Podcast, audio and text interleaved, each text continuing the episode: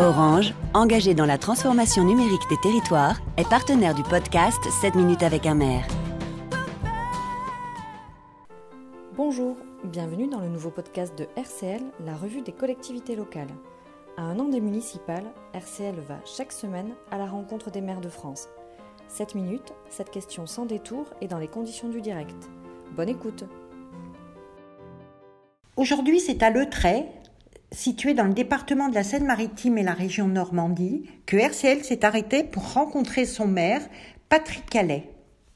Bonjour Monsieur le maire. Alors depuis quand êtes-vous élu et quel est votre parcours Alors je suis euh, élu depuis 2001. Euh, J'ai fait euh, un premier mandat comme adjoint au sport, un mandat de conseiller municipal dans l'opposition et euh, pour le mandat en cours, donc, euh, donc maire de cette euh, ville du Trait.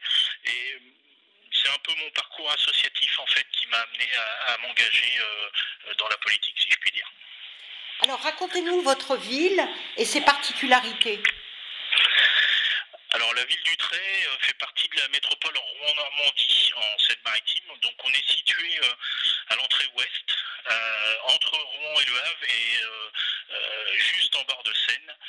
Euh, on est une commune qui fait partie du parc euh, régional des boucles de la Seine normande. Donc normande, pardon.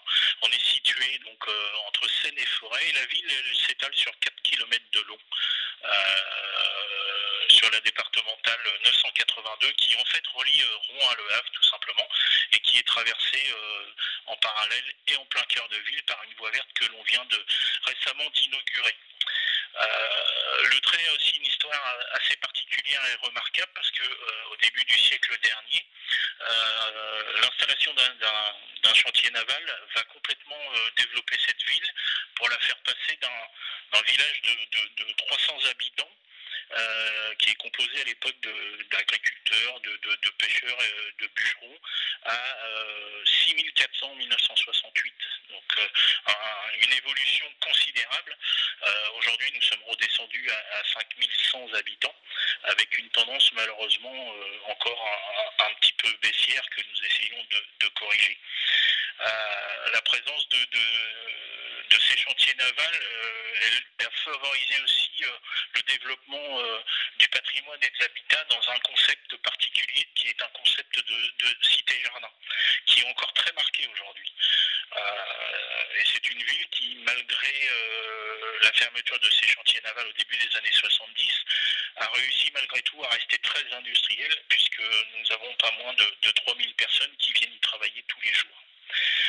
Euh, alors c'est une ville qui a gardé un petit peu, euh, malgré tout, son image de ville ouvrière. Euh, nous avons 40% de, logements sociaux, mais c'est aussi une ville avec de nombreux atouts et un cadre de vie plutôt exceptionnel, justement entre la Seine et la forêt. Il faut savoir que notre territoire est composé aux deux tiers de forêts et d'espaces verts, ce qui n'est quand même pas négligeable. Donc un cadre de vie vraiment, vraiment agréable.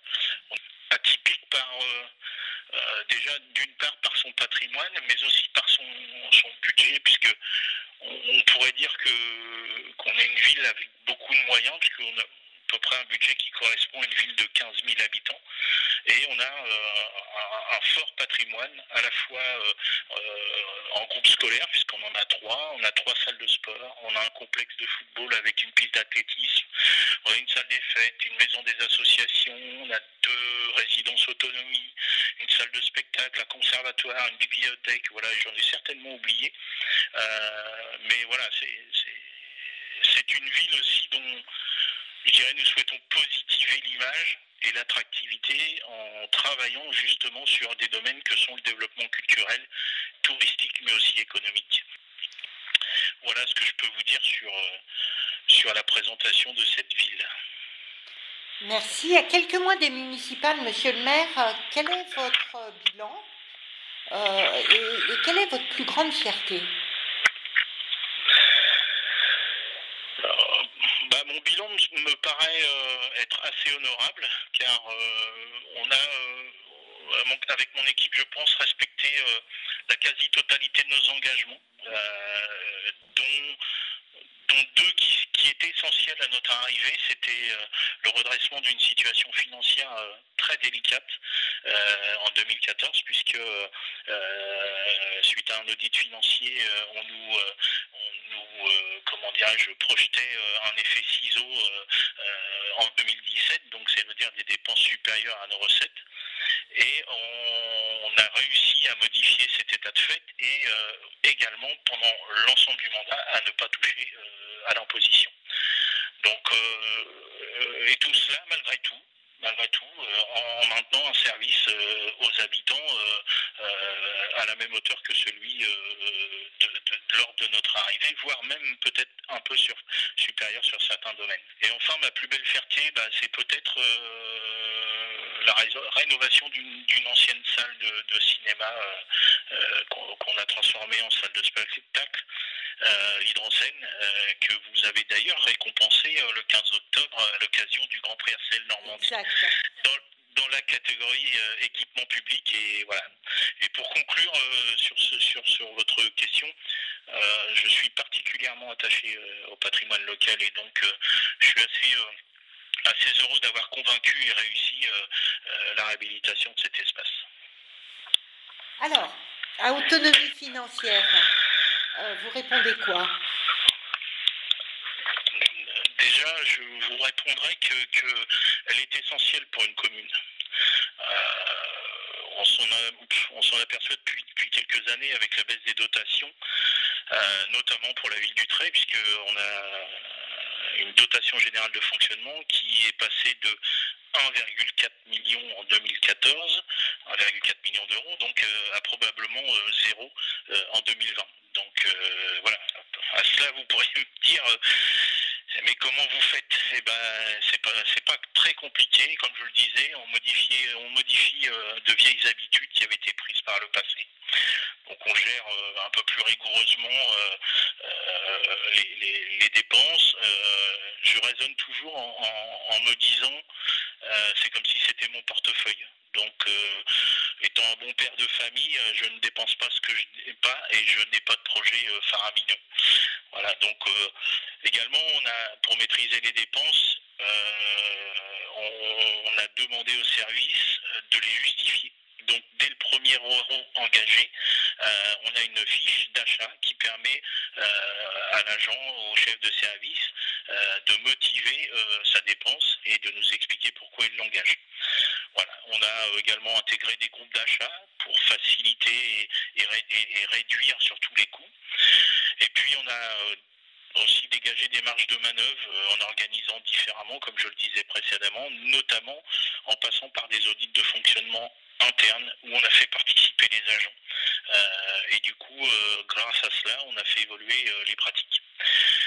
Et puis, bah, comme je le disais aussi tout à l'heure, la recherche de subventions est importante euh, il y en a. Il y a de l'argent à aller chercher, ça demande un peu de temps, un peu de matière grise, un peu de montage de projet, un peu de réponse à appel à projet. Et euh, ça, on l'a fortement accéléré euh, sur ce mandat et du coup, ça nous a beaucoup aidé. Et puis enfin, dernier point, il est important également d'avoir une gestion des emplois et des compétences. pour le personnel, c'est essentiel pour le quotidien, puis c'est essentiel pour l'avenir. Enfin, c'est une vraie analyse d'une situation actuelle, de se projeter, de dire ce que l'on est capable de faire en interne avec le personnel et ce que l'on est en capacité éventuellement de, confier à l'externe. La crise des Gilets jaunes a révélé des fractures.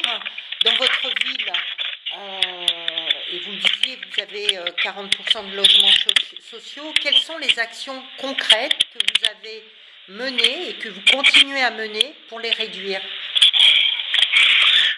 Alors, je ne sais pas si je peux dire ça comme ça, mais en tout cas, on avait, euh, on avait anticipé un certain nombre de choses parce que nos actions ont été multiples, en commençant par combler ou tenter de combler tout au moins le, retrait des services de proximité qui a engagé l'État depuis plusieurs années.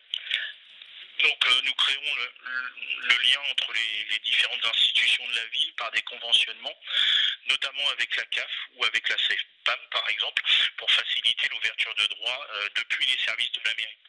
Euh, on a développé également et accentué le lien social via notre structure centre social qui est au service des habitants.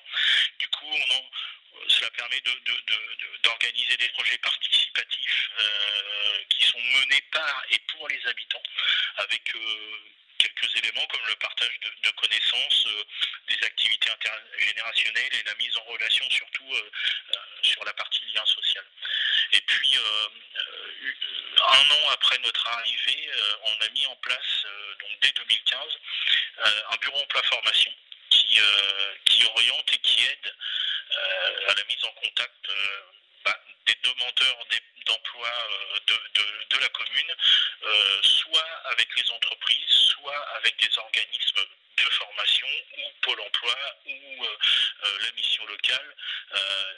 tout cela en, non pas en faisant à la place d'eux, mais simplement en accompagnant, en créant la relation entre les uns et les autres. Et puis, il y a un élément qui, est compliqué par rapport à la situation de notre collectivité, c'est la mobilité. on a beaucoup de gens qui ne sont pas obligatoirement mobiles, ce qui forcément peut créer des difficultés à trouver de l'emploi. Et donc, on, doit passer par, par des relations entre les territoires. Et là, je dirais, ça dépasse, même si j'ai un rôle à jouer en tant que maire, c'est comment on tient compte des déplacements de population sans tenir compte des découpages administratifs qui aujourd'hui nous ont organisés en territoire. Mais vous avez les territoires intercommunaux qui sont de cette forme-là et en fait les territoires administratifs qui sont sous d'autres formes et ce qui crée en fait des difficultés de déplacement. Et là, je pense qu'il y a un vrai, vrai gros travail à faire pour, pour permettre d'améliorer cette mobilité. Et puis enfin, je l'ai dit un petit peu aussi tout à l'heure, on, s'est lancé dans une lutte contre la désertification médicale. On l'a entamé dès notre arrivée et aujourd'hui, on aboutit sur la création d'une maison de santé qui ouvrira début 2020, dans laquelle d'ailleurs, avec le soutien des professionnels locaux, parce que c'est indispensable, on accueillera également la médecine du travail et la médecine scolaire.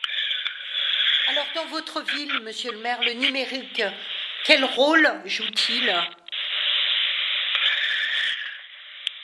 Alors la fracture, fracture numérique a une vraie incidence dans, le, quotidien de nombreuses personnes, ça c'est une évidence.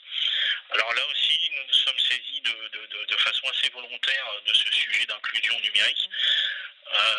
nos, premières actions, elles ont été de mettre en place un espace numérique accessible au public. Donc, on l'a mis dans les locaux de notre centre social et pour faciliter de nombreuses démarches, comme je le disais, administratives pour les habitants.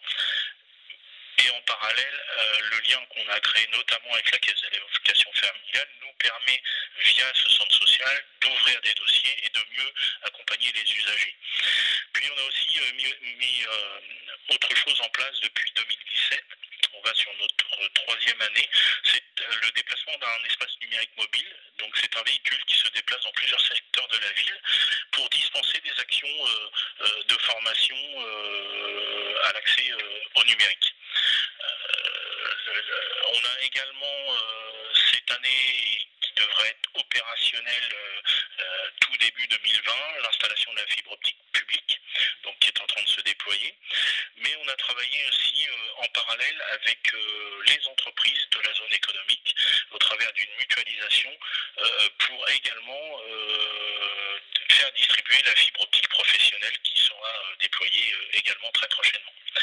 Et puis enfin, nous, nous, sommes entrés là tout récemment dans un appel à projet pour le développement du, du Wi-Fi territorial que nous espérons voir aboutir. on fait partie des, communes qui, ont candidaté et, ont été retenues pour la suite de, cette procédure qui, était, qui est une procédure de l'Union européenne pour pouvoir déployer le, Wi-Fi dans les espaces publics. Voilà, toutes ces, toutes ces actions, elles, laissent, penser que, comment, qu'elles sont essentielles forcément pour les habitants, mais aussi pour attirer des, nouvelles activités économiques, puisque on a la chance d'avoir du foncier disponible, mais aussi de nouveaux habitants, parce qu'on sait qu'un territoire connecté est un territoire qui attire. Alors, dernière question. bientôt les, les, municipales. Est-ce que vous vous présentez aux prochaines élections Oui, oui, oui. oui, oui. C'est bien mon intention. Euh, alors, ça fait, euh, ça fait euh, quelques années que je suis élu, mais quand on devient maire et que vous récupérez une situation qui est un peu compliquée, six ans c'est quoi? Donc euh, le temps de, redresser un peu euh, les finances, de mettre en place une organisation euh, plus adaptée et puis de, travailler sur les, projets, bah, la fin du mandat elle est déjà là. Donc bon, sans, prétention aucune, je crois que je crois moi à la continuité des choses quand elles sont faites sérieusement. Donc oui, j'ai l'intention de, me représenter. J'ai le sentiment que cette ville elle prend un nouvel élan, que euh, nos projets aboutissent euh, tranquillement mais sûrement et, changent l'image de cette ville. Donc il me semblerait, euh, moi, dommageable de couper cet élan. Donc voilà, il y a encore énormément à faire avec toujours, comme je le disais, pour objectif l'intérêt général. Eh bien écoutez, merci beaucoup monsieur le maire. Bonne journée. Je vous en prie. Merci d'avoir suivi cet épisode. On se retrouve la semaine prochaine pour une nouvelle rencontre.